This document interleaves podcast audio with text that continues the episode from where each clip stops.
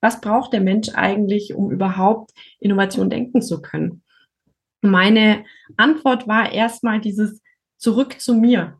Also wenn ich weiß, wer ich bin, wie ich mich in Veränderung einbringen kann, welche Stärken ich habe, warum ich wichtig bin, dann kann ich überhaupt erst in Innovationsprozesse einsteigen.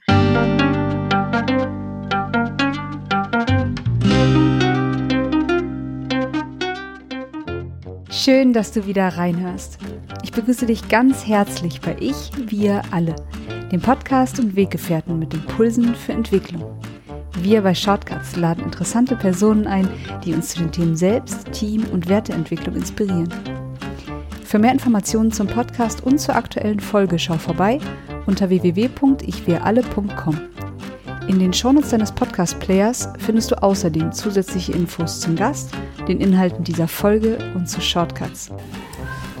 Ich bin Martin Permatier und präsentiere dir heute ein Gespräch mit Martina Weifenbach. Martina hat sich lange mit den Themen digitale Geschäftsmodelle und Innovation in der Start-up-Welt befasst und dabei bemerkt, dass ihr Blick von der Ausbildung her sehr technologisch geprägt war und die Perspektive des Menschen oft fehlte. Nach einem Unfall beschäftigte sie sich intensiv mit Yoga und lernte so einen neuen Zugang zur Innovation durch Achtsamkeit kennen. Sie sagt, wir können die Zukunft von innen heraus gestalten. Bevor das Gespräch beginnt, noch ein kurzer Hinweis zu unseren Angeboten. Auf ichwiralle.com/angebote findest du unsere aktuellen Workshops und Ausbildungen zu den Themen Selbst-, Team- und Werteentwicklung. Und jetzt wünsche ich dir ganz viel Inspiration und Freude beim Hören. Audio ab.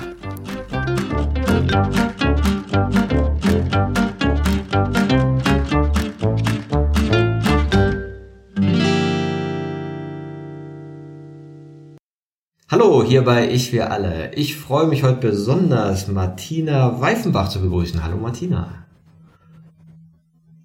Martina, du bist ja, kann man sagen, Expertin oder Fan oder User von Achtsamkeit. Ich weiß gar nicht, wie man das dann sagt. Du bist achtsam und bietest das auch für Unternehmen an und äh, inspirierst Unternehmen, Achtsamkeit als Thema für sich zu entdecken. Erzähl ein bisschen was zu dir und dann, wie du zu diesem Thema gekommen bist, Martina. Mach ich gerne. Ich glaube, es wird sehr lustig heute mit Martin und Martina hier im Podcast. Ist mir gerade aufgefallen ja, bin ich achtsam. Ich versuche es zu sein und mich ganz oft am Tag daran zu erinnern, in die Achtsamkeit zu kommen. Ich glaube, das ist so mal das Erste. Wer bin ich? Ja, ich habe das Unternehmen Mindwell gegründet. Du hast es schon gesagt. Mindwell bietet Achtsamkeit, Innovation und New Work in Form von Lernreisen für Unternehmen und dahinter steht der Ansatz von Mindful Innovation, den ich auch in meinem Buch Achtsamkeit und Innovation in integrierten Organisationen beschrieben habe. Was für ein Titel, heute würde ich ihn kürzer machen. Und äh, neben dem bin ich Mama, ich bin Ehefrau, ich lebe in Berlin und im Allgäu. Und ja, ich versuche Achtsamkeit immer in der Form von Leichtigkeit zu leben, ohne Rigidität, ohne Müssen, manchmal ist man mehr da, manchmal weniger und auch das ist okay. Und ich hoffe, dass ich das auch immer wieder vermitteln kann in allem, was ich so tue. Jetzt hast du ja auch einen ganz spannenden Weg hinter dir. Du hast in St. Gallen studiert, ja. Und man sagt ja immer, da kommen ja so eher so diese äh, technokratisch gelasteteren Berater her. Vielleicht ist das ja auch eine Vorannahme, die es gar nicht mehr stimmt. Du bist ja der scheinbar der lebende Gegenbeweis. Wie war denn dein Weg? Wie war mein Weg?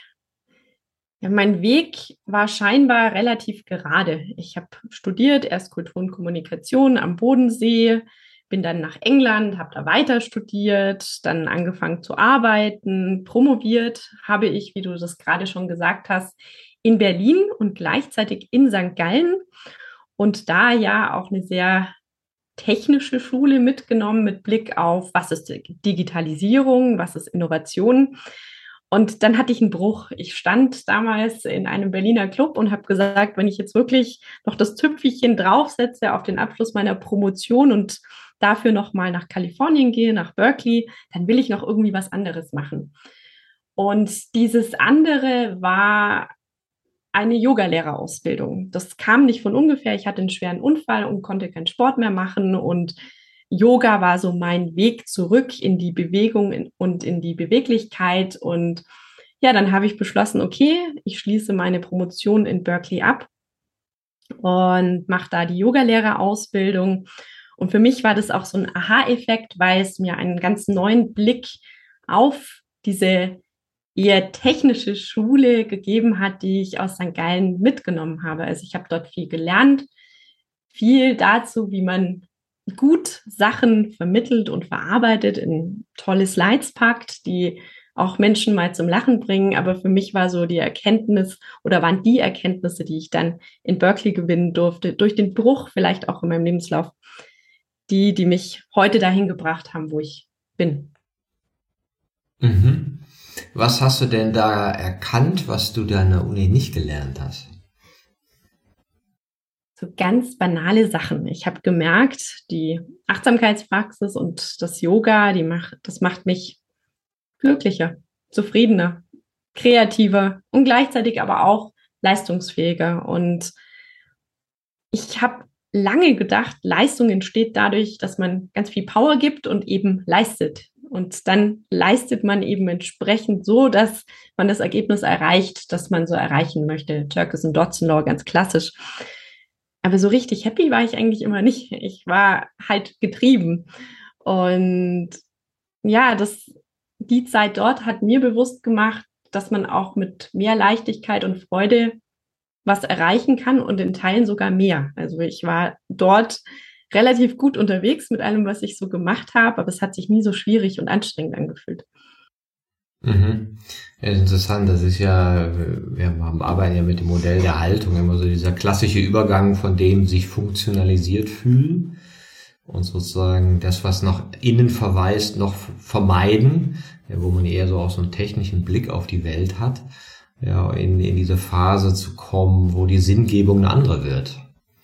Ja, und dann, ich sag mal, das stärkenorientierte, positive und auch vielleicht glücksorientierte dann äh, wichtiger wird. Ne? Ja, ja, ich denke, dass, also wenn ich so drauf zurückschaue, ich komme natürlich aus einer Zeit, heute spricht man viel über die Gen Z und die Sinnorientierung.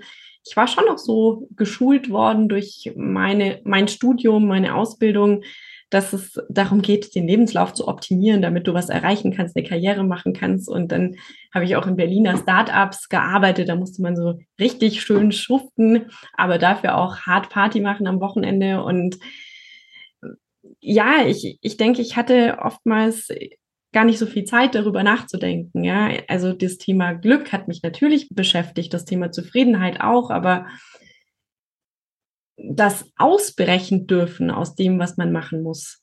Das war nicht so präsent, bis ich das mir dann vielleicht auch in dem Sinne so erlaubt habe mit Berkeley und ja, mit diesem Reinschnuppern noch mal eine ganz andere Richtung. Und was ich damals für mich erkannt habe, das war etwas Spannendes, nämlich wenn ich Yoga unterrichtet habe und Achtsamkeitsübungen, Meditationen, dann war ich absolut im Flow. Also ich war einfach total im Flow, in der Zufriedenheit, in der Happiness. Und das kam einfach so. Und dafür musste ich gar nicht so viel lernen, da musste ich nicht so viel dafür vorbereiten. Das ist einfach passiert.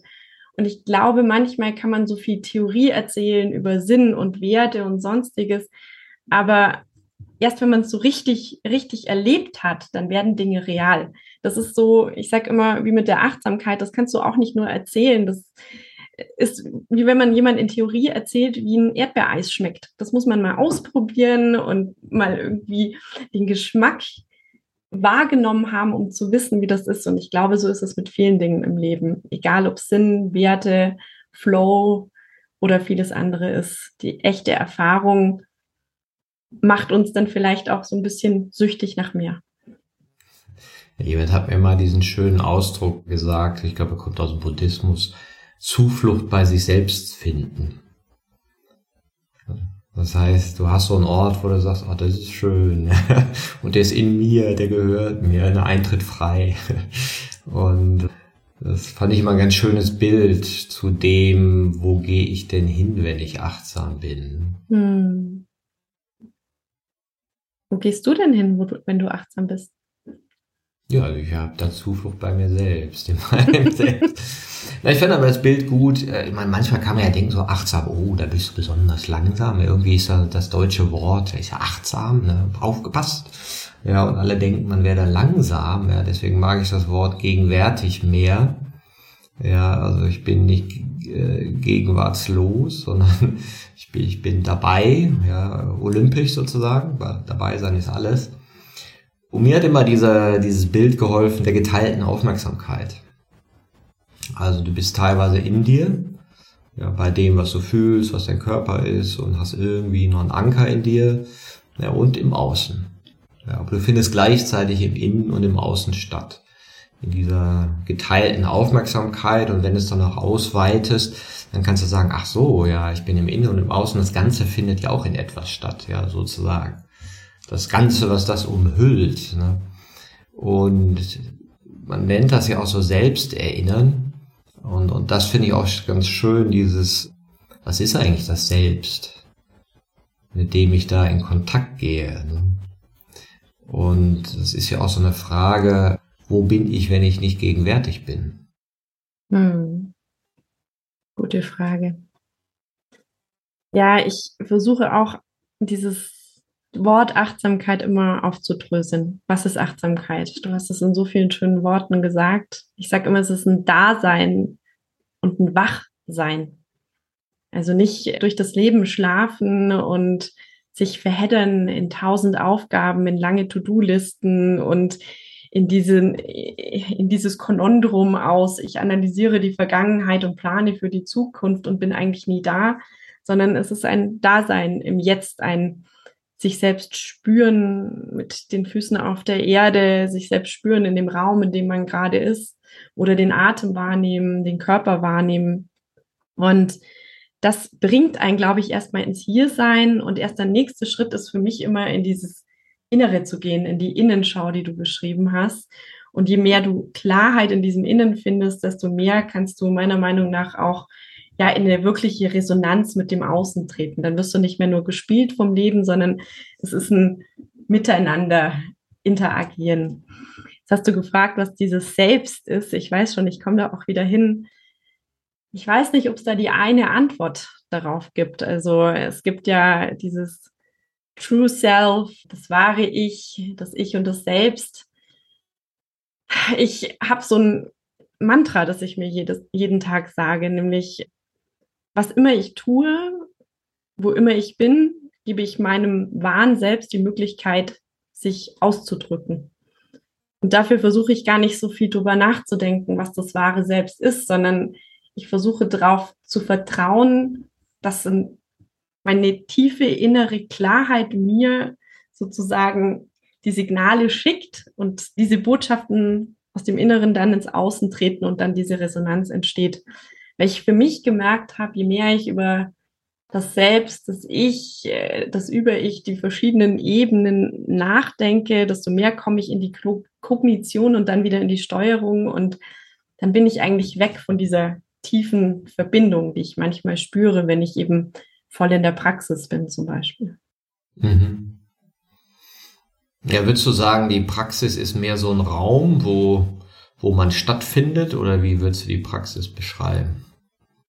Wenn man sich die Forschung zur Achtsamkeit anschaut, wird ganz oft zwischen Achtsamkeit as a State und Achtsamkeit as a Trade unterschieden. Das kennst du bestimmt auch. Und Trade ist so dieses, ich übe Achtsamkeit durch verschiedene Meditationspraktiken, Atemmeditation, Mitgefühlsmeditation etc. Und dieser State ist der Zustand, dieses wirklich in der Präsenz sein.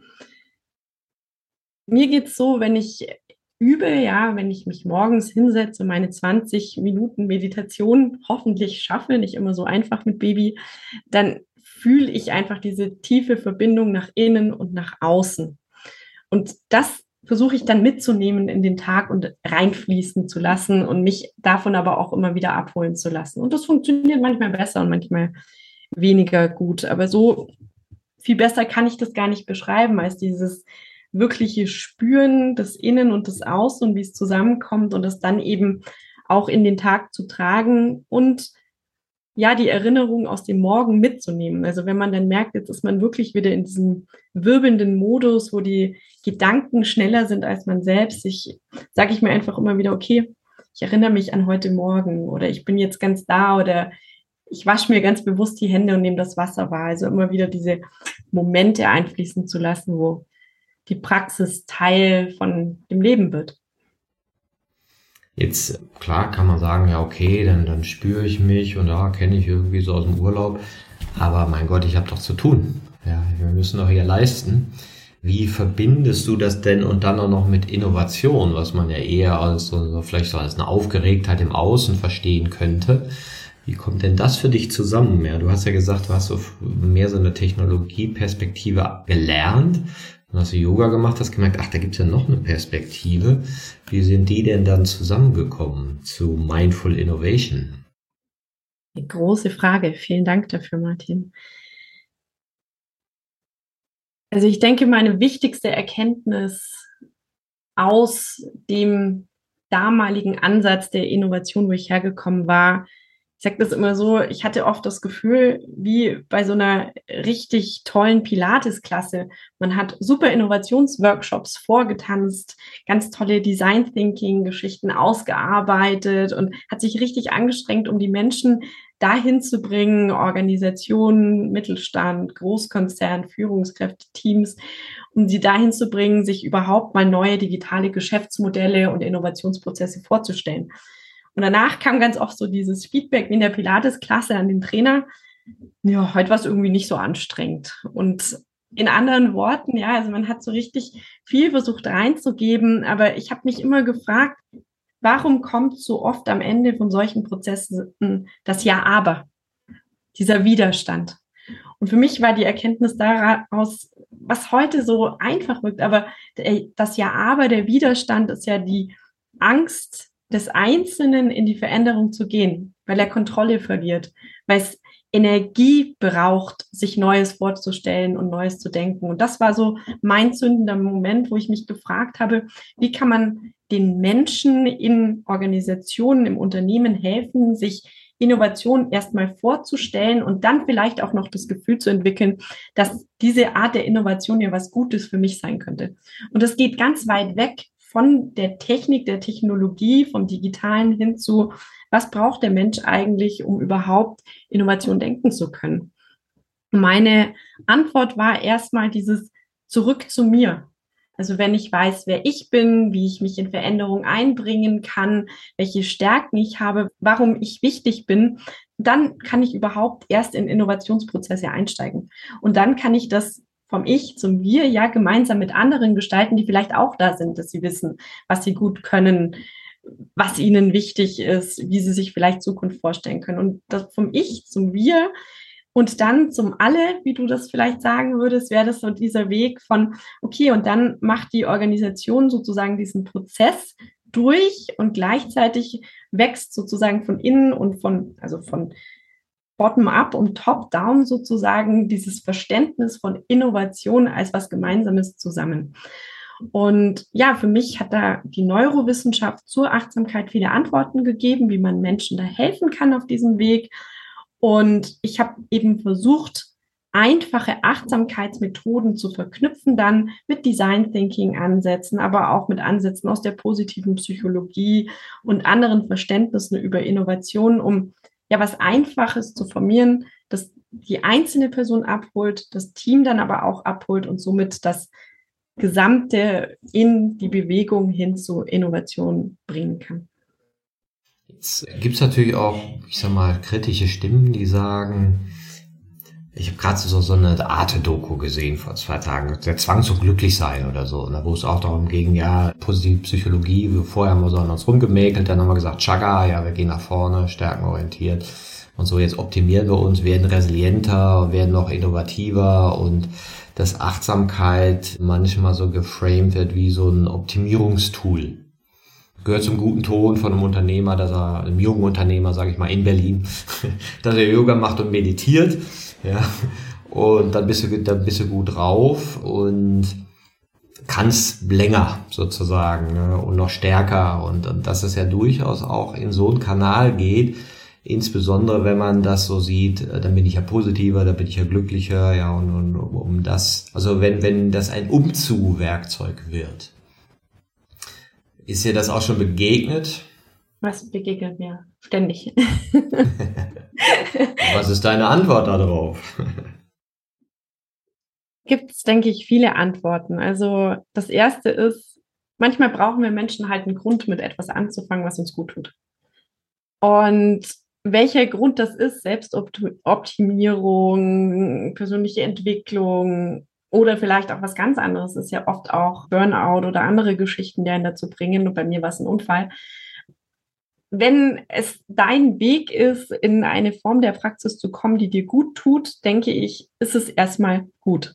So, das ist mal das eine. Das andere ist, ich glaube ganz fest daran, dass es eine Art von positiver Produktivität gibt. Ja, also eine Form von, wenn dir die Achtsamkeit hilft, leistungsfähiger und produktiver zu werden, dich dabei aber gut zu fühlen und auch zu merken, wann du dann eine Pause brauchst, wann du auf dich schauen musst, um eben überhaupt, ja, was tun zu können, denke ich, dann schadet das nicht. Und das andere ist, wenn du auf diesem Weg mehr und mehr erkennst, warum du eigentlich etwas tust, wofür du das tust und welchen Sinn das für dich hat. Zumindest ist das etwas, was ich gelernt habe auf meinem Weg. Ich denke, auch dann muss man das nicht unbedingt schlecht reden. Also ich habe das Gefühl gehabt, dass ich mehr und mehr mit meinem Tun merke, ich will, ich tue das, um ja irgendwie was Positives zu schaffen, was Gutes zu schaffen. Und das sehe ich eben bei ganz vielen Menschen auf dem Achtsamkeitsweg, dass es oft sehr egozentriert anfängt und dann immer egozentrierter wird, also mehr auf das große Ganze schauend.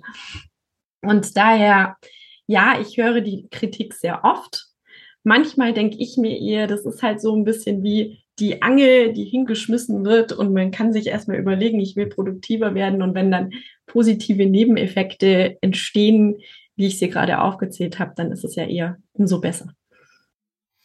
Ja, ich glaube, so sehe ich es auch und das hat so ein bisschen damit zu tun, dass, glaube ich, in der eigenbestimmt souveränen Haltung, ja, wie man das vielleicht auch sagen kann, dass überhaupt das Konzept von Selbstentwicklung anfängt.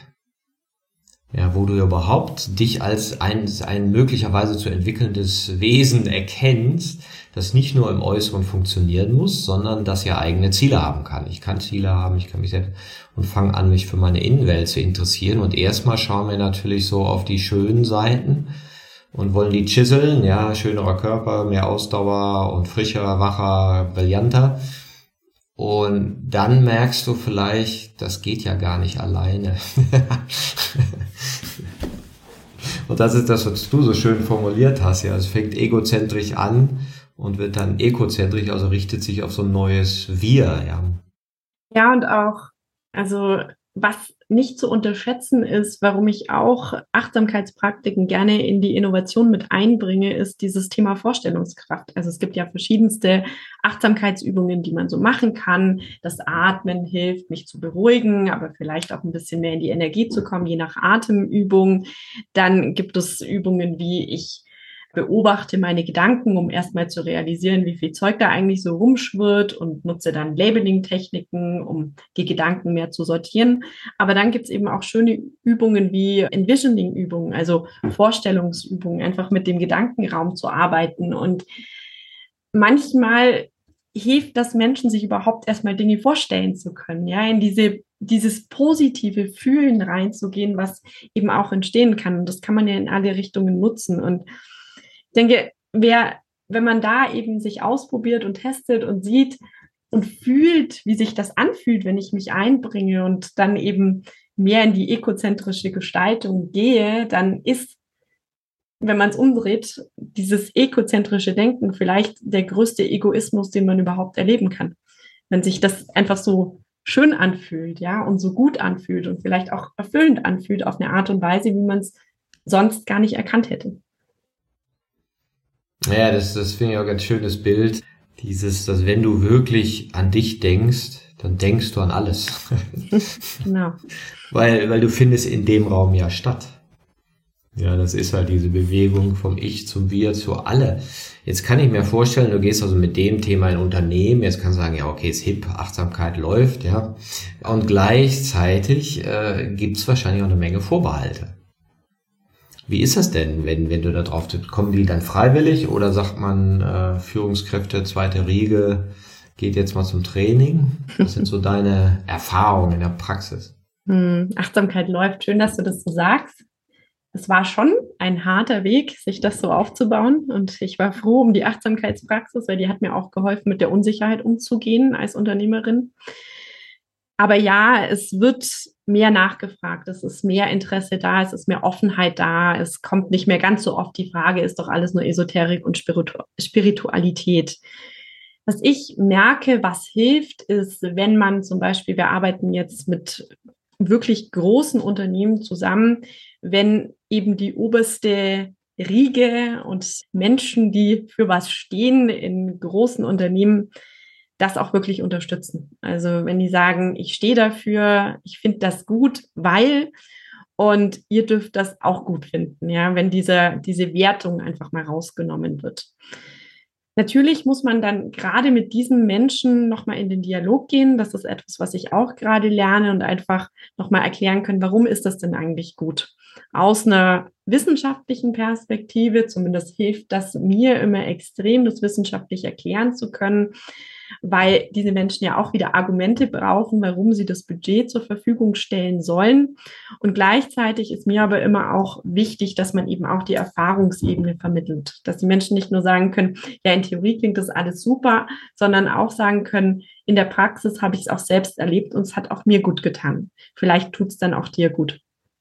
Und ich sehe, wenn diese Unterstützung da ist und diese, dieser Bias schon mal rausgenommen wird, dann geht es wesentlich einfacher und dann öffnen sich Türen. Dann sagen plötzlich Menschen im Unternehmen, ich habe da Lust drauf, ich will das machen. Oder sowas wie, ich wollte das schon ganz lange machen. Früher durfte ich es nicht, jetzt darf ich das.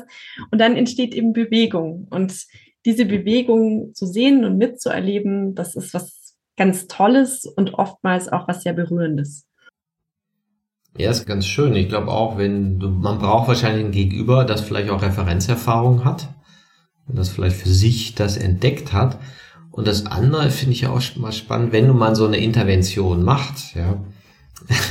sagte mir auch mal einer, nee, mit Selbstentwicklung, da machen die Unternehmen nicht so gern, weil dann gehen die Leute irgendwann. Weil dann sehen die erstmal, wo sie da sind. und ist das auch was, was dir mal begegnet ist? Ja, da fällt mir so eine Geschichte ein. So in unseren Anfängen hatten wir mal mit einem ganzen Personalerteam einen Termin und auch das war ein großes Unternehmen. Und dann sagt ein Personaler, warum sollen wir denn in die persönliche Entwicklung der Leute investieren? Das war so die Frage, die davor kam. Und danach kam die Frage, und wenn die uns dann alle davonlaufen, was machen wir denn dann? Und mein Argument ist ja relativ einfach. Wenn die Leute davonlaufen, dann ist es vielleicht fürs Unternehmen gar nicht mal schlechter, ja, weil wenn sie demotiviert da sind und innerlich schon gekündigt haben, dann kommt das Unternehmen sicher nicht weiter mit den Menschen. Und gleichzeitig ist es ja auch oft für diese Menschen dann erfüllender, sich zu trauen, in andere Richtungen sich umzuschauen. Und ja, heute kommt die Frage nicht mehr so oft, interessanterweise. Am Anfang kam die sehr, sehr oft in, eben auch in Kombination mit diesem, sollen wir denn überhaupt in persönliche Entwicklung der Menschen investieren? Ich denke, da hat sich vielleicht auch durch die letzten zwei, drei Jahre sehr viel bewegt und verändert. Vielleicht erlebst du das auch in deiner Arbeit. Ja klar, weil natürlich auch wir durch diese große Fortbildungsmaßnahme Corona in Entwicklung gekommen sind. Ja, teilweise Progression, teilweise Regression. Ja, also dieser Zurückzug, äh, die Idee eines Gestern, ja, was, was wir einfach wieder herholen könnten, wo die Welt halt, äh, wie sagte mal einer, die Vergangenheit sieht immer aufgeräumter aus als die Gegenwart. Ne? Früher war das da alles übersichtlicher, weil du vergisst, dass das auch totaler Kuddelmuddel war. Ne? Und, und dieser Wunsch nach, nach irgendeiner Vergangenheit und einer Einfachheit, ja, wo, wo die Dinge geordnet sind, ist ja da. Und der andere Wunsch ist, ja, sich auf Komplexität neu einzulassen. Ja, und dann vielleicht auch zu merken, ah, okay, dann kann ich das ja nicht mit so einem inneren Welt, die mich und andere funktionalisiert. Dann brauche ich eine andere Art von Neugier, die ich ja vielleicht auch durch so eine Achtsamkeit gewinnen kann, ja, dass ich so merke, ah, ich bin mal neugierig auf mich und was da so erscheint, ja, weil wir sind ja keine statischen Wesen, die so sind, sondern wir sind ja so permanent in Veränderung und ich glaube, dieses, das spüren ganz viele, ich bin in Veränderung, ja, man, manche können es nehmen und andere fühlen sich vielleicht verändert, ja, von den Umständen. Das ist ja vielleicht auch eine Frage, schaut man nach innen oder nach außen, ja, bei diesem Aspekt. Ne? Ja, ich bin in Veränderung. Das finde ich sehr schön. Und es ist für mich schon auch so, wenn ich auf die Art der Veränderung gucke vor dieser großen Fortbildungsmaßnahme, wie du das so schön genannt hast, dann waren denke ich, viele Menschen fast schon verängstigt von diesem Ort Digitalisierung und kann ich das überhaupt? Die Veränderungen in der Arbeitswelt, bin ich dem gewachsen? Dieser großen Geschichte, die natürlich auch oft erzählt worden ist, oh, wenn wir digitalisieren, dann verlieren ganz viele Menschen ihren Job, anstatt Digitalisierung schafft sehr viel mehr neue Jobs, als dass Jobs wegfallen. Und dann kam eben diese Zäsur, die aber, denke ich, auch vielen Menschen bewusst gemacht hat, hey, du kannst es noch, du kannst dich noch bewegen, du kannst dich noch verändern, du kannst Neues lernen. Und auch wenn das für viele Menschen sehr hart war, hatte ich auch das Gefühl, da war Freude dabei an diesem neuen Entdecken, neuen Lernen und Ausprobieren, wenn im Unternehmen oder im Arbeitskontext der Raum dafür geschaffen worden ist. Das ist ja nicht immer ganz einfach. Und jetzt habe ich oft auch das Gefühl, wie du das sagst, dass so eine Freude, eine Neugier dabei ist, fast schon was Kindliches, dieses, oh ja, ich weiß schon, wenn ich falsch klicke, dann geht das Internet nicht kaputt, deshalb kann ich das mal ausprobieren, so als kleines Beispiel. Und das freut mich manchmal. Das freut mich, das auch miterleben und mitgestalten zu dürfen. Und jetzt hast du auch, sprichst auch viel über Werte in deinen Talks. Ja, ich habe mal ein paar Kinos auf YouTube angeguckt bin ich natürlich auch neugierig, weil wir kommen ja auch von den Werten ursprünglich, wo die wir mal auch für Arbeitgeberattraktivität und so verschiedene Tools entwickelt haben und haben eben dann gemerkt, ja, die Werte sind das eine, die Haltung dahinter ist noch das andere.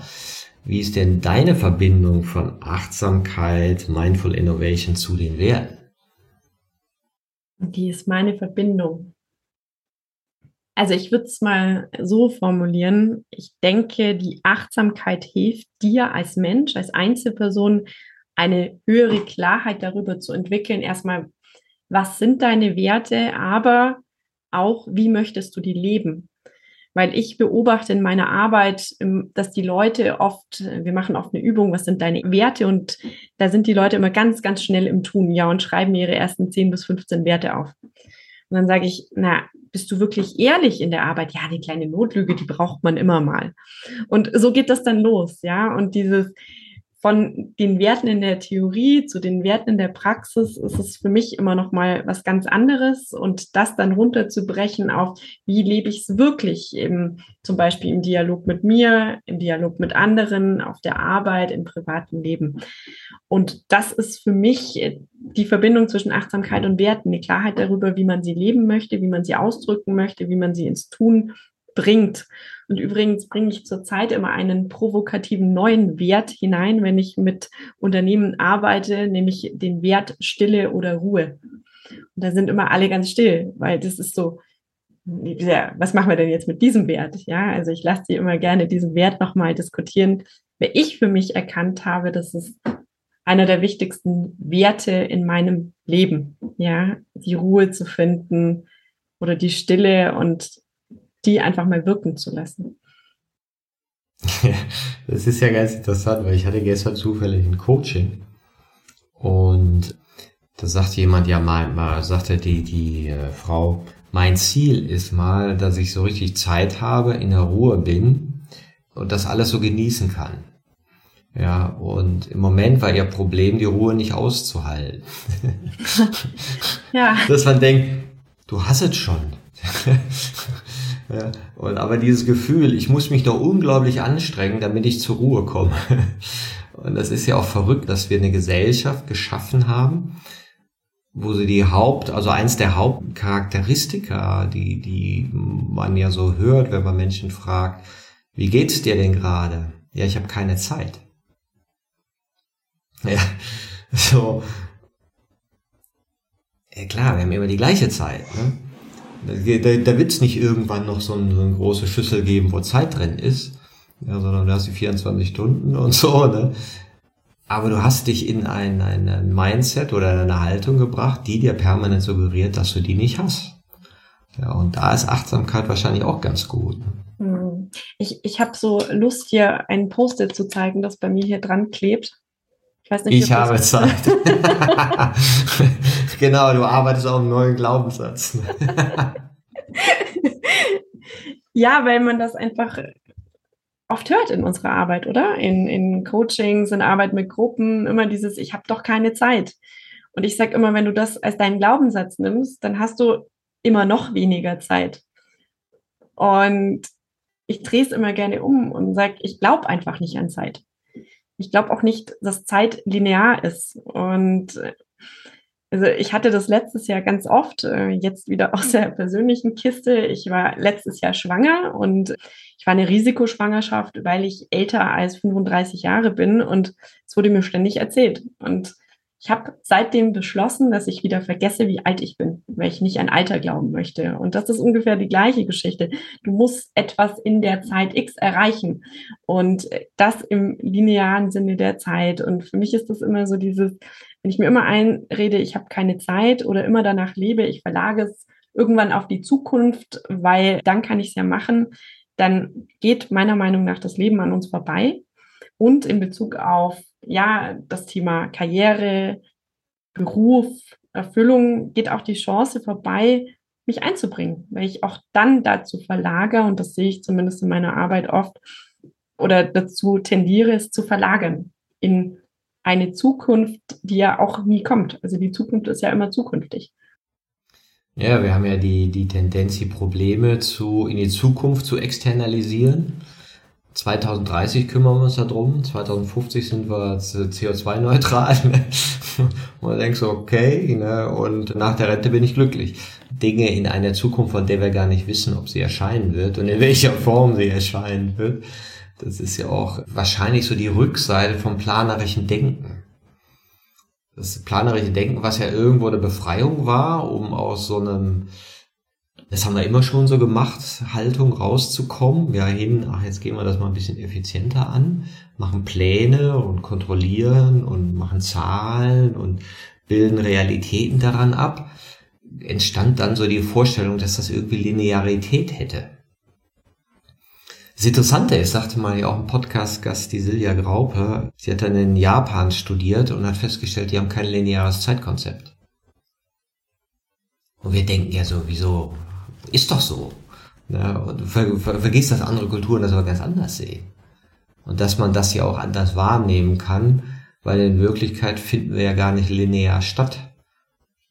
Also, du kannst ja mit deinem Bewusstsein jetzt in der Vergangenheit sein, in der Zukunft und die mit Bildern gefüllt sein, die sonst woher kommen, die halt realitätsbildend sind, aber mit dem Jetzt vielleicht gerade mal wenig zu tun haben. Ja, und ich denke, da ist auch die Achtsamkeit oder die Achtsamkeitsübung so spannend, weil auch wenn du dir etwas vorstellst, was in der Zukunft ist, du spürst es ja immer im Jetzt.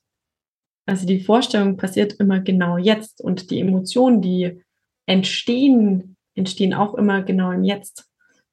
Und für mich ist das fast wie eine Auflösung von diesem linearen Denken, weil wenn ich es jetzt empfinde, ist es dann wirklich noch in der Zukunft. Ja, ja, ich war auch noch nie in der Zukunft und noch nie in der Vergangenheit. ist mir noch nicht gelungen. Ja, und gleichzeitig haben wir ja so dieses Gefühl oder gleichzeitig gibt's ja auch dieses, das finde ich auch interessant, man hat ja manchmal das Gefühl, ich war gar nicht da, ich war nicht gegenwärtig. Und auf der anderen Seite weiß ich, es geht ja gar nicht. Ja, also, wo willst du denn sonst sein? Ne? Ich finde aber schon, es gibt einen Maßstab für Gegenwärtigkeit. Also das ist etwas, was ich wirklich, wovon ich überzeugt bin. Und dieser Maßstab der Gegenwärtigkeit ist, wenn du etwas erlebt hast vor, sagen wir, sechs Monaten und in diesem Moment so gegenwärtig warst, dass du heute dahin zurückgehen kannst und das Gefühl hast, das ist wieder genauso real, wie es eben vor sechs Monaten war Das ist auch nicht linear, aber daran weißt du, dass du in diesem Moment wirklich da warst, dass du präsent warst. Das kann man auch auf banale Sachen beziehen und sagen, in dem Moment, wo ich den Stift abgelegt habe, und mir dann eine Stunde später überlegt, wo liegt denn der Stift und ich kann es mir wieder vorstellen, ja, dann weiß ich, ich war gegenwärtig. Und wenn ich ihn dann überall suche, weil ich keine Ahnung mehr habe, wo er ist, dann war ich wahrscheinlich nicht gegenwärtig. Ja, das Interessante ist ja, dass auch das nicht statisch ist. Das heißt, du kannst ja, und ich finde, also ich bin, habe ich auch lange gesagt, du hast dich nur dann wirklich an dich selbst erinnert, an die Momente, die du noch erinnern kannst. Und wenn du keine Erinnerung hast, ja, dann warst du halt nicht gegenwärtig so. Ne? Und gleichzeitig siehst du ja, dass die Art, wie du dich erinnerst, ja sich verändert. Und manche Dinge wieder ganz neu auftauchen oder anders auftauchen, ja, aus Kindheit oder du riechst irgendwas, wupp und irgendwas ist da. Ich habe gerade eben vor dem Podcast einen Freund getroffen, den ich 26 Jahre nicht gesehen hatte. Wow. und, und wir haben halt eine anderthalb Stunden zusammen gehabt und so unser Leben so ein bisschen erzählt. Und Teil war so, hey, ist wie damals in San Francisco, du und ich. Ne? Und gleichzeitig haben wir natürlich, sind wir sonst wegen tausend Kosmen runtergefahren und ganz viele Erinnerungsschichten sind sozusagen wieder aufgegangen in dem Moment, ne? von Momenten und Szenen, ja, die, die, die weg waren. Und das finde ich auch ganz interessant, dass das Selbst scheinbar immer aufzeichnet.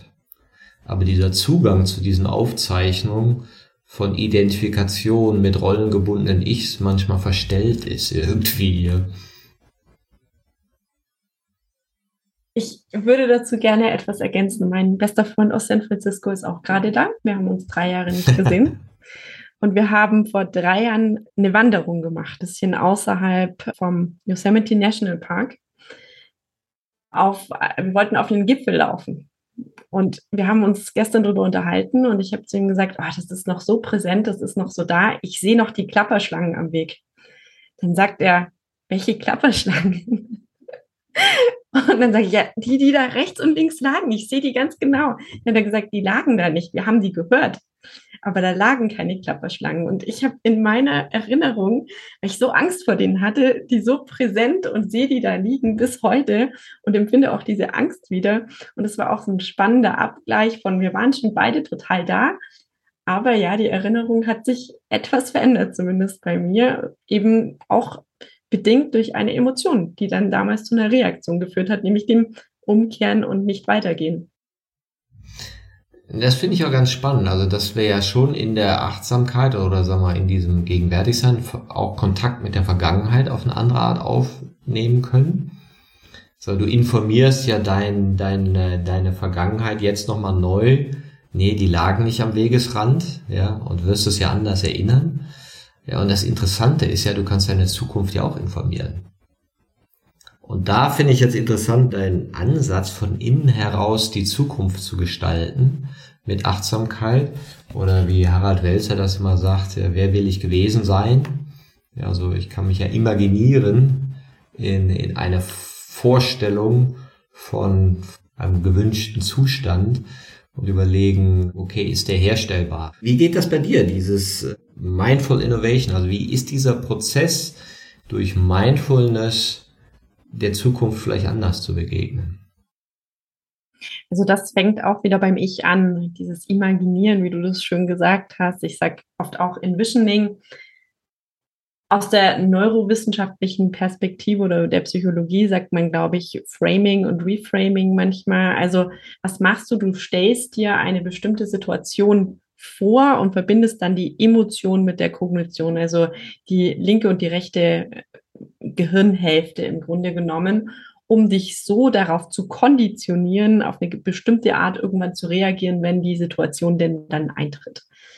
Und das ganz vereinfacht was ich gerne mache, ist in den Dialog zum Beispiel drüber gehen, erstmal mit dem Ich, mit der Person, wie würdest du dich denn gerne einbringen in Innovation? Wo siehst du dich? Welche Rolle würdest du gerne einnehmen? Welche Stärken möchtest du einbringen? Wie hast du das Gefühl, kommst du in einen Zustand von Flow, wenn du etwas Bestimmtes tust? Also erstmal, wie kann ich mich einbringen in die Innovation, bevor man überhaupt dahin geht, sich die Innovation selbst vorzustellen. Ich denke, das ist noch ein weiterer Weg. Dann im nächsten Schritt, was passiert dann im Team, ja, wenn sich die Menschen so in ihren Rollen finden, in dieser Erlaubnis, sich einzubringen und gemeinsam dann ins Gestalten zu gehen.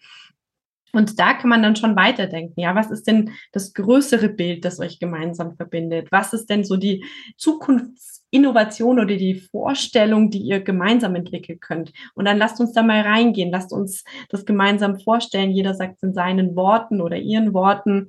Und dann wird es schon ein bisschen konkreter und greifbarer und immer in Verbindung mit, welche Emotionen entstehen dabei, welche Gefühle, was möchtet ihr vielleicht auch auslösen in möglichen Partnern, Partnerinnen, Kunden, Kundinnen. Also, dass so dieses Geschäftsmodell, Innovationsbild dann auch eine Form annimmt und das dann übertragen in, wie kann man das umsetzen und realisieren, wie fühlt sich das an, wer seid ihr dabei, wie geht das dann weiter.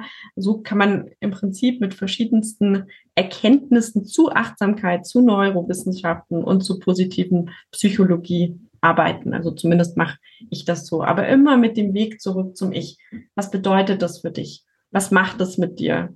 Wie fühlst du dich dabei? Und wie verändert sich denn vielleicht auch dieses Bild von dir selbst über die Zeit? Ja, das finde ich jetzt total spannend, weil wir das ja auch so, so angehen, also für eine Selbstentwicklung, ja, Teamentwicklung, Kontextentwicklung. Und ich auch denke, die Bewegung fängt bei dir selbst an. Ja, eine andere Vorstellung von dir. Und jetzt finde ich aber einen Punkt immer spannend. Ja, jetzt kannst du natürlich so eine Superman-Version machen und sagen, ja, ich werde total im Power sein und gesund und das und jenes. Ne? Gleichzeitig weiß jeder, Entwicklung ist krisenhaft. Und manche sagen so, oh, ich bin total dankbar für meinen Krebs. Ja, okay, sagen jetzt nicht viel, aber manche hat mich total verändert, nochmal eine ganz andere Wertschätzung für mein Leben. Ich bin gut drauf und ich genieße jeden Moment jetzt, weil ich weiß, was es heißt, das Leben zu verlieren. Ja, so gibt's solche Fälle in meinem Umfeld. Ne? Heißt nicht, dass das immer toll ist oder so, ne? aber durchaus, dass eine Krise Wachstumserlebnis sein. Aber keiner imaginiert ja, jetzt imaginiert man die Zukunft, oh, ich werde mit Unsicherheit konfrontiert sein, ich werde existenzielle Ängste haben, aber das wird mich dazu bringen, was weiß ich, weniger auf Konsum fixiert zu sein und mit einer anderen Art von Leben zufriedener zu sein. Ich bin dann viel, viel glücklicher. Das heißt, diese, diese, ich sag mal, gelernte Art, die Zukunft zu imaginieren, ist ja so eine Art Happy End, alles wird super. Ja, und, und keiner sagt ja, die letzten zehn Jahre werden, wird schlimm und dann kriegst du Krankheit und dann stirbst du, sondern irgendwie glauben alle in, in ewigen Glück bis zum Ende zu sein, was sich immer steigert, steigert, steigert und dann buff ist Ende. Aber das ist auch toll. Also wie inkludierst du dann diese Schattenaspekte in diesem Imaginationsprozess oder sind die erstmal außen vor? Und ich meine jetzt gar nicht so, so in, in so einem Mäkel, nö, das wird alles nix, ne? Sondern eher auch in so einer Art positiven Realismus, der das aber mit beinhaltet. Wir arbeiten in Schritten. Also mhm. ich habe ein Modell entwickelt, das nenne ich gerne das neue Achtsamkeitsmodell und das sagt immer, es fängt beim Ich an mit dem Thema Resilienz, wie gehe ich mit Stress, Druck und Unsicherheit um. Und das ist so der erste Schritt, erstmal zum Ich zu kommen mit diesen Methoden und Techniken. Das ist auch so das, was man aus der Achtsamkeit so lernt. Der erste Weg zu dir ist im Prinzip über auch die körperliche Erfahrung. Dann der Weg zum Wir, mehr über das Thema Mitgefühl und die Überleitung ist dann aber auch immer noch mal das Mitgefühl für mich und dann erst das Mitgefühl für andere erstmal zu empfinden und dann eben weiter zu entwickeln. Das sind so die nächsten Übungsformen, die mit einfließen. Das ist also ein Weg, den wir hin zu Mindful Innovation gehen. Und durch dieses ins Wir gehen, in die Empathie gehen, ins Mitgefühl gehen, in die bewusste Kommunikation gehen. Erst darüber entsteht meiner Meinung nach ein Raum für dann das dritte Element dieses Modells, nämlich Kreativität und Innovation, also Offenheit für Neues, Neugier, Leidenschaft. Das sind so die Aspekte, die in diesem Teil beinhaltet sind und eben bestimmte Formen der Praxis wie die offene Meditation, die eben helfen, diese Neugier zu unterstützen auf der individuellen Ebene und auf der Wir-Ebene. Und erst dann geht's in den Bereich Transformation, also Veränderung, Vorstellungskraft, sich gemeinsam transformieren, verändern, bewegen mit eben weiteren Übungen, wie zum Beispiel so Envisioning, Reframing Übungen. Also es ist ein Prozess. Und das geht zurück zu deiner Frage. Ich denke, dass wir im Prinzip mit diesem Teil Resilienz, was gibt's da so für Praktiken, für Übungen, was kannst du ganz leicht in deinen Alltag einfließen lassen? Atemübungen, dreimal durchatmen, ein kurzer Bodyscan von unten bis nach oben und mal wahrnehmen, was mit deinem Körper los ist. Zum Beispiel, dass wir da so ein bisschen das Grundwerkzeug mitgeben, um eben mit diesen Phasen der Unsicherheit umzugehen, um sich in der Komplexität nicht zu verlieren, um sich mit Volatilitäten irgendwie konfrontieren zu können, ohne das Gefühl zu haben, ich muss davonlaufen und wieder zurück in die Vergangenheit, weil damals war es alles strukturierte. Ich sage nicht, dass das immer funktioniert. Ich stelle jetzt was Lineares da, was nicht linear ist. Aber ich versuche zum oder wir versuchen damit Werkzeuge mitzugeben, um dann ja mit den Dingen umzugehen, die eben kommen in Innovations- und Veränderungsprozessen, nämlich Hürden, Herausforderungen und Dinge, die man so nicht absehen konnte. Jetzt hast du ja wahrscheinlich einige deiner Kunden gerade im Bootcamp, ne? nach Corona, Lieferketten, nach Lieferketten, explodierende Energiepreise ja? und, und, und. Ja, was sind denn deine Beobachtungen? Was ist, kriegst du Rückmeldung, dass die sagen, ey, danke, dass wir Achtsamkeit haben? Seitdem schreiben wir uns nicht mehr an oder irgendwas? Was, was äh, wird da so rückgemeldet? Mm, das kommt immer ein bisschen drauf an, in welcher Phase die Kunden sind, wie wir angefangen haben und auch wie sehr sie Zeit haben und äh, die Erlaubnis haben, die Praktiken dann auch zu integrieren. Also ganz konkret, ich habe jetzt ein Programm, das jetzt bald ein Jahr läuft, ja, und da sieht man wunderbar, wie unterschiedlich Menschen sich auch entwickeln. Also die einen sind wirklich da, dass sie sagen, okay, Energiekrise nehme ich total wahr, macht auch was mit mir, hat mich dazu gebracht, dass ich mich noch mehr einbringen möchte in, wie können wir Energie und die Energiewirtschaft in der Zukunft gestalten. Und dann gibt es natürlich andere, die sagen, oh, furchtbar, macht mich total fertig, ich komme eigentlich gar nicht mehr dazu, was kann ich denn eigentlich tun, die in die Verzweiflung gehen, die aber dann auch sagen, aber ich erinnere mich dann schon immer dran, dass wir die Übungen schon ganz oft wiederholt haben und ich mache die dann auch, ja, also dieses zu dem Anker wieder zurückgehen und den dann auch nutzen und das ist ja schon mit das Größte, was man erreichen kann, ja, dass die Menschen dann sagen, ich habe das so verinnerlicht, dass ich auch in den herausfordernden Situationen merke, da kann ich hingehen, das kann ich nutzen und dass es aber auch andere gibt, die sagen, nee, ich nehme jetzt die Krise als Chance und auch als Einladung dazu, mich eben bewusst noch mehr einzubringen, meine Rolle weiter auszubauen, mich konkret mit meiner Führungskraft hinzusetzen und zu sagen, ich habe jetzt hier Tools und Methoden an die Hand bekommen, um mich weiterzuentwickeln. Will ich mich aber wirklich mal über meine Ziele unterhalten und meine Erkenntnisse über, also zum Beispiel arbeiten wir mit dem Ikigai, meine Erkenntnisse aus dem Ikigai, wie ich das eben hier weiter in meine Karriereentwicklung irgendwie mit einbauen kann. Also ich sehe da unterschiedlichste Sachen und es kommt auf den Menschen an, es kommt oft auch auf die Position an, wo die Menschen sind. Und dann eben auch viel auf, ja, dieses sich zutrauen, dass ich das auch darf. Also dieses, ich glaube, das Zutrauen, das Selbstvertrauen hat auch viel damit zu tun, wie man die Achtsamkeitspraktiken dann auch nutzt und für sich nutzen kann. Mhm. Und du sagst ja, Achtsamkeit ist, ist nichts Schweres ja, sondern ist ja auch etwas, was dich ja, oder man könnte ja sagen, es befreit sich, befreit einen auch ein bisschen von einem selbst, ja.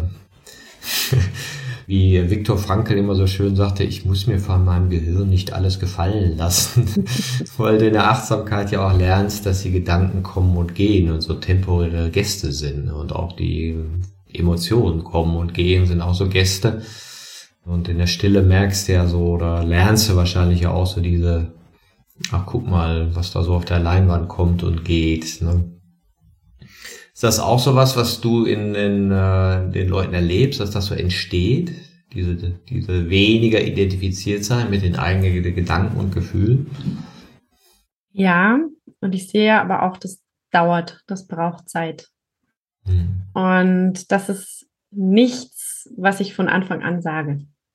Also ich versuche wirklich immer den leichten Zugang zu schaffen, weil ich das Gefühl habe, manchmal, wenn man Menschen das erstmal so sagt, ah, du bist, du bist nicht dein, deine Emotion, du bist nicht dein Körper, du bist nicht deine Gedanken, ja, das sind alles nur Geschichten, dann verlierst du sie eigentlich gleich von Anfang an. Also ich versuche das oftmals eher erst zum Beispiel über dieses, über das Atmen beruhigst du dein Nervensystem, du gleichst Sympathikus und Parasympathikus aus, also diesen Zugang zu schaffen. Und über die Zeit in den, eher über den Dialog solche Gedanken mit den Menschen zu entwickeln. Wenn ich das Gefühl habe, dann kann man gemeinsam denken und dann hat, das kennen wir ja von uns auch, dann hat man irgendwie das Gefühl, man hat selbst erkannt. Und das ist sowieso die wichtigste Art, meiner Meinung nach, zu lernen. Wir lernen zu 80 Prozent über Erfahrung. Und wenn ich selbst erfahren habe, dann weiß ich auch wirklich, wovon der andere da spricht. Das ist nämlich was anderes, was ich ganz viel sehe. Ich kann ganz viel tolles, kluges Zeug über Achtsamkeit erzählen. Wir sind in einer Gesellschaft, wo die Menschen nicht fragen, was ich da eigentlich erzähle, weil man meint, man müsste es ja eigentlich schon wissen. Und um das gar nicht erst so aufkommen zu lassen, zumindest versuche ich das, ja, versuche ich es einfach zu vermitteln, zugänglich und dann mit den Menschen diesen Entwicklungsweg zu beginnen. Was nicht heißt, dass man nicht trotzdem mal drüber reden kann. Ja, muss ich jeden Gedanken glauben? Muss ich jeder Emotion glauben? Und ist das wirklich wahr, was da so wildes in meinem Kopf passiert? Ja, das ist ja auch so, so ein Teil des Prozesses, dass das dann so entsteht. Also in dem Moment, wo du mehr dein Selbst oder mehr mit deinem Selbst sein kann und weniger an den, identifiziert mit deinen rollengebundenen Identitäten, entsteht ja so dieser Gap. Ne? Und ich weiß, bei Bosch zum Beispiel haben sie ja Mindfulness-Gruppen selbst organisiert. Ich glaube, 6000 Leute haben die da drin. Ne? Und, und, und das ist ja auch so eine Art Netzwerk für die, so Gleichgesinnte zu finden. Weil da natürlich auch Leute mit, die eben so ein bisschen sagen, ach, ich will noch mal nach innen gucken was da so ist. Etablierst du dann auch so eine Art Multiplikatoren-Netzwerk, weil du kannst ja wahrscheinlich nicht in großen Firmen tausende Leute bespaßen sondern es muss ja irgendwie wie so eine Bewegung dann da reingehen, ja. Hm. Also ja, das ist mein Ziel. Ich würde nicht sagen, dass ich da schon immer bin, aber ich versuche den Menschen das immer so zu vermitteln, dass sie in jedem Moment, in dem sie eine neue Erfahrung machen, ja auch zu einem Besseres werden und diese Botschaft auch weitertragen können. Wir üben auch wirklich, wie man Achtsamkeitsübungen anleiten kann, im Team, in der Arbeit. Und ich hatte auch schon Menschen, die gekommen sind im Training und gesagt haben, wir brauchen den Mindway-Ansatz für alle Mitarbeiter und Mitarbeiterinnen. Wie können wir das denn machen? Wo ich dann gesagt habe, naja, was nimmst du mit? Was fällt dir vielleicht leicht in der Vermittlung? Und dann trägst du das eben weiter, ja. Also das ist schon das Ziel. Ich sehe aber gerade eher den Sicherheitsansatz von Unternehmen, die sagen, naja, wir wollen dann lieber dich haben und du machst dann alles für die 6000 Mitarbeiter so in der Art und wo ich eher in den Dialog gehe und sage, so ganz realistisch ist es nicht. Ja, wie können wir denn diese Bewegungen schaffen? Was, was braucht es vielleicht für eure Organisation spezifisches, um eben vielleicht nicht nur die anzusprechen, die 20 Prozent, die sowieso schon Yoga machen und sowieso schon Achtsamkeit üben, sondern wie können wir die anderen auch noch abholen und ansprechen und trotzdem eine Bewegung schaffen? Und meiner Meinung nach geht es einfach nur darüber, dass die Menschen, was hat es ihnen gebracht, was hat es ihnen Gutes getan und das selbst schaffen, das wieder in einfache Geschichten zu bringen und diese weiterzutragen. Glaubst du, Achtsamkeit ist ansteckend? Auf jeden Fall.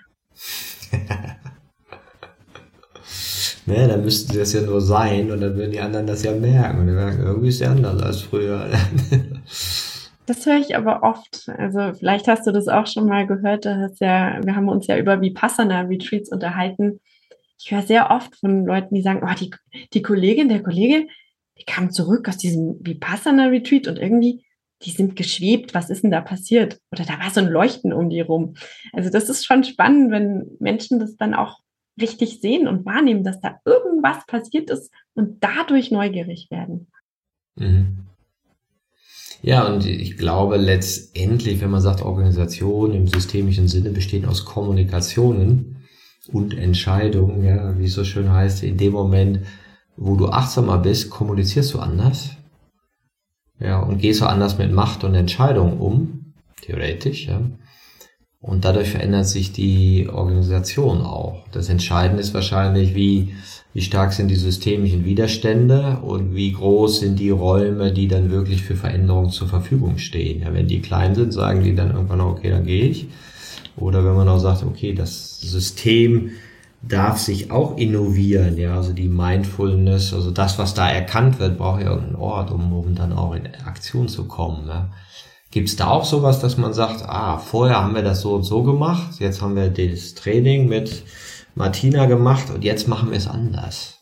Wir machen Check-ins, wir machen irgendwas, wir machen fünf Minuten Schweigen oder sagen wir zwei vor jedem Meeting. Gibt es sowas, dass die das dann so mitziehen? Ja, und das Schönste ist für mich, wenn die dann sagen, ja, also das machen wir doch schon die ganze Zeit so. Haben wir das irgendwann mal anders gemacht? Also wenn sie, dieser Moment eintritt von, wann haben wir eigentlich angefangen mit diesem achtsamen Check-in, mit der Minute der Stille? Und wenn sie es eigentlich gar nicht mehr wissen, sondern eben die Entscheidung, eine neue Routine zu übernehmen, wirklich zu einer Routine geworden ist, die weder hinterfragt wird noch ja angezweifelt wird in irgendeiner Form. Und das passiert mir immer öfter und das ist total schön. Also oftmals äh, so weit, dass die Leute vergessen haben, dass sie es überhaupt bei uns gelernt haben oder mit uns das erste Mal gemacht haben. Also ganz leicht und selbstverständlich genau. einfach reingeflossen. Was würdest du denn einer Organisation raten, wenn die sagt, ah, das hört sich ja gut an? Wie, wie startet man sowas? Wie startet man sowas? Ja, im Prinzip ist es ja in Unternehmen, Organisationen immer ähnlich. Wie startet man mit einem Piloten?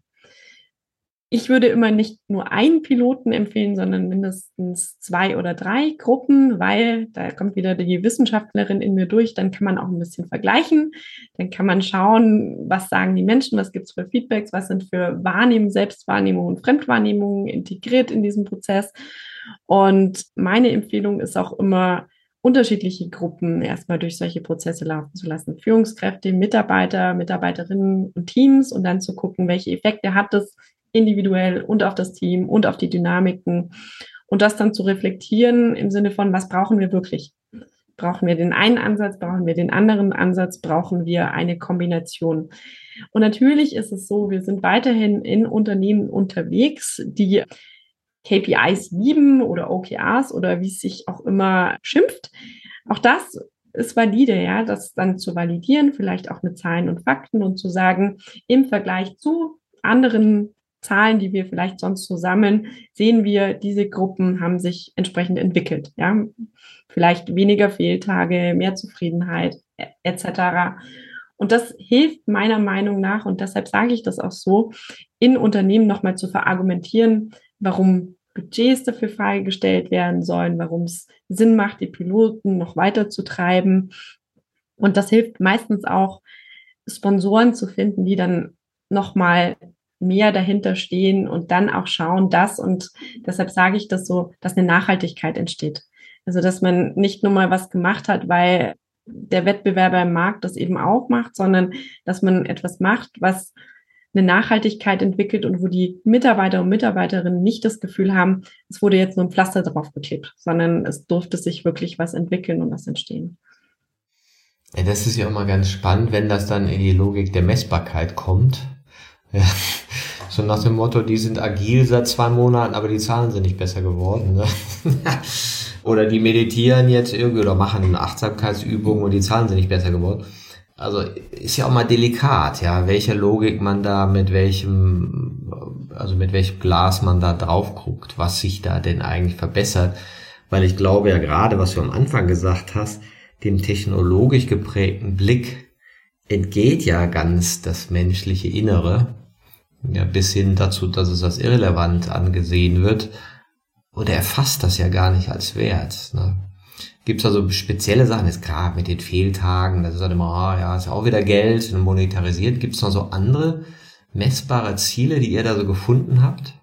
Ja, das mit den Fehltagen ist immer Geld. Ich, ich würde gerne eine andere Antwort drauf geben, gar nicht so sehr auf die KPI-Perspektive, sondern ich bin qualitative Forscherin und nicht quantitative Forscherin und das schon immer aus Überzeugung. Und was ich immer mache, ist neben den quantitativen Daten, die wir so sammeln, auf das Qualitative zu gehen. Also nochmal in den Dialog zu gehen. Man sagt Feedback einholen, aber es ist eigentlich mehr als Feedback. Das sind tiefe Gespräche, aus denen ich sehr viele Erkenntnisse ziehe. Und wenn ich ein Programm mache über sechs Wochen, acht Wochen oder über zwölf Monate, dann habe ich irgendwann ein qualitatives Datenset, über das ich sehr viele Aussagen treffen kann.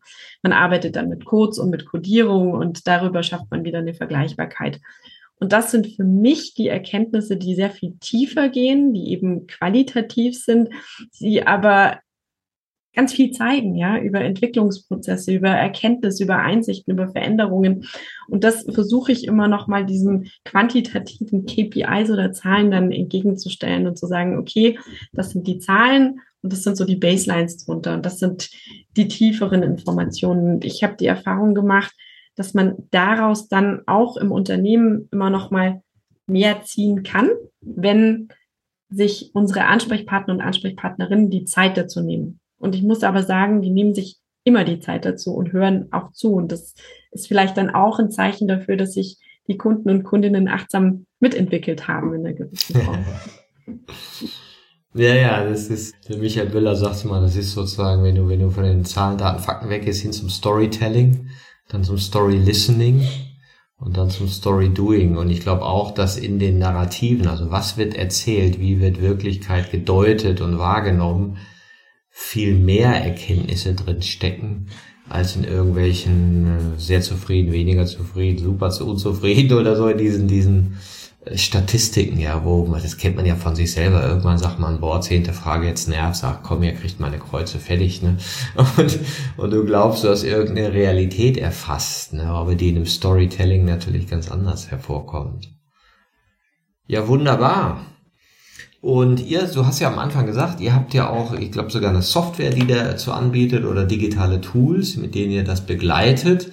Und das Ganze macht ihr unter Mindway. Ne? Und das sind wahrscheinlich auch so Sachen, die man noch parallel dann haben kann, um das Ganze irgendwie einfach zu multiplizieren, denke ich, und vielleicht auch um die Leute zu animieren, eine Praxis zu etablieren. Ne? Ja, und einfach den Lernweg zu unterstützen. Also das war eigentlich der Ansatz der Mindway Academy, zu sagen, wenn wir ein Programm haben von sechs bis acht Wochen, dann wollen wir ein, eine mitlaufende Möglichkeit des Lernens geben, auch für Menschen, die vielleicht nicht Vollzeit arbeiten, die nicht immer da sind oder man ist mal krank, man ist mal verhindert.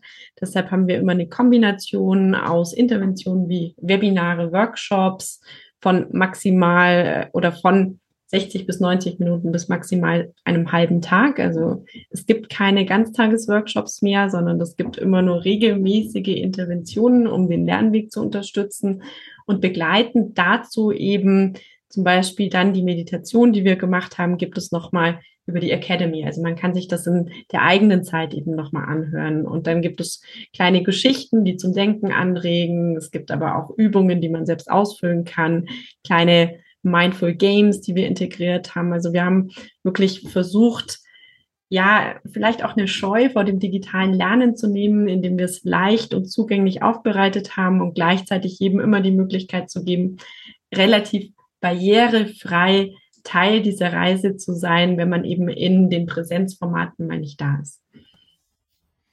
Ja, das hört sich ganz spannend an, deckt sich auch sehr mit, mit dem, wie, wie wir so darüber nachdenken. Es ist eine Reise, ja, und es ist eine Reise, die man nicht vorgeben kann, die zum einen jeder alleine macht, aber zum anderen wir auch alle zusammen. Absolut.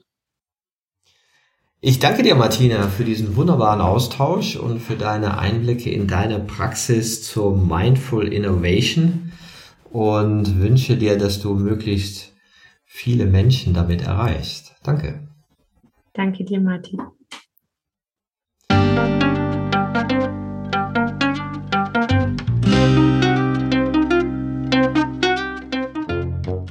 Das war eine Folge von Ich, wir alle, dem Podcast und Weggefährten mit Impulsen für Entwicklung. Wir bei Shortcuts begleiten und unterstützen Unternehmen bei der Entwicklung von zukunftsfähiger Führung, Kommunikation, Unternehmenskultur und Design. Mehr Infos zu unseren Angeboten, dem Podcast, der aktuellen Folge und zu unserem Buch Ich, wir alle, 24 Transformationsgestalterinnen geben wegweisende Impulse für die Zukunft findest du unter www.ichwiralle.com. Wir freuen uns über dein Feedback zur Folge und deine Bewertung des Podcasts bei iTunes.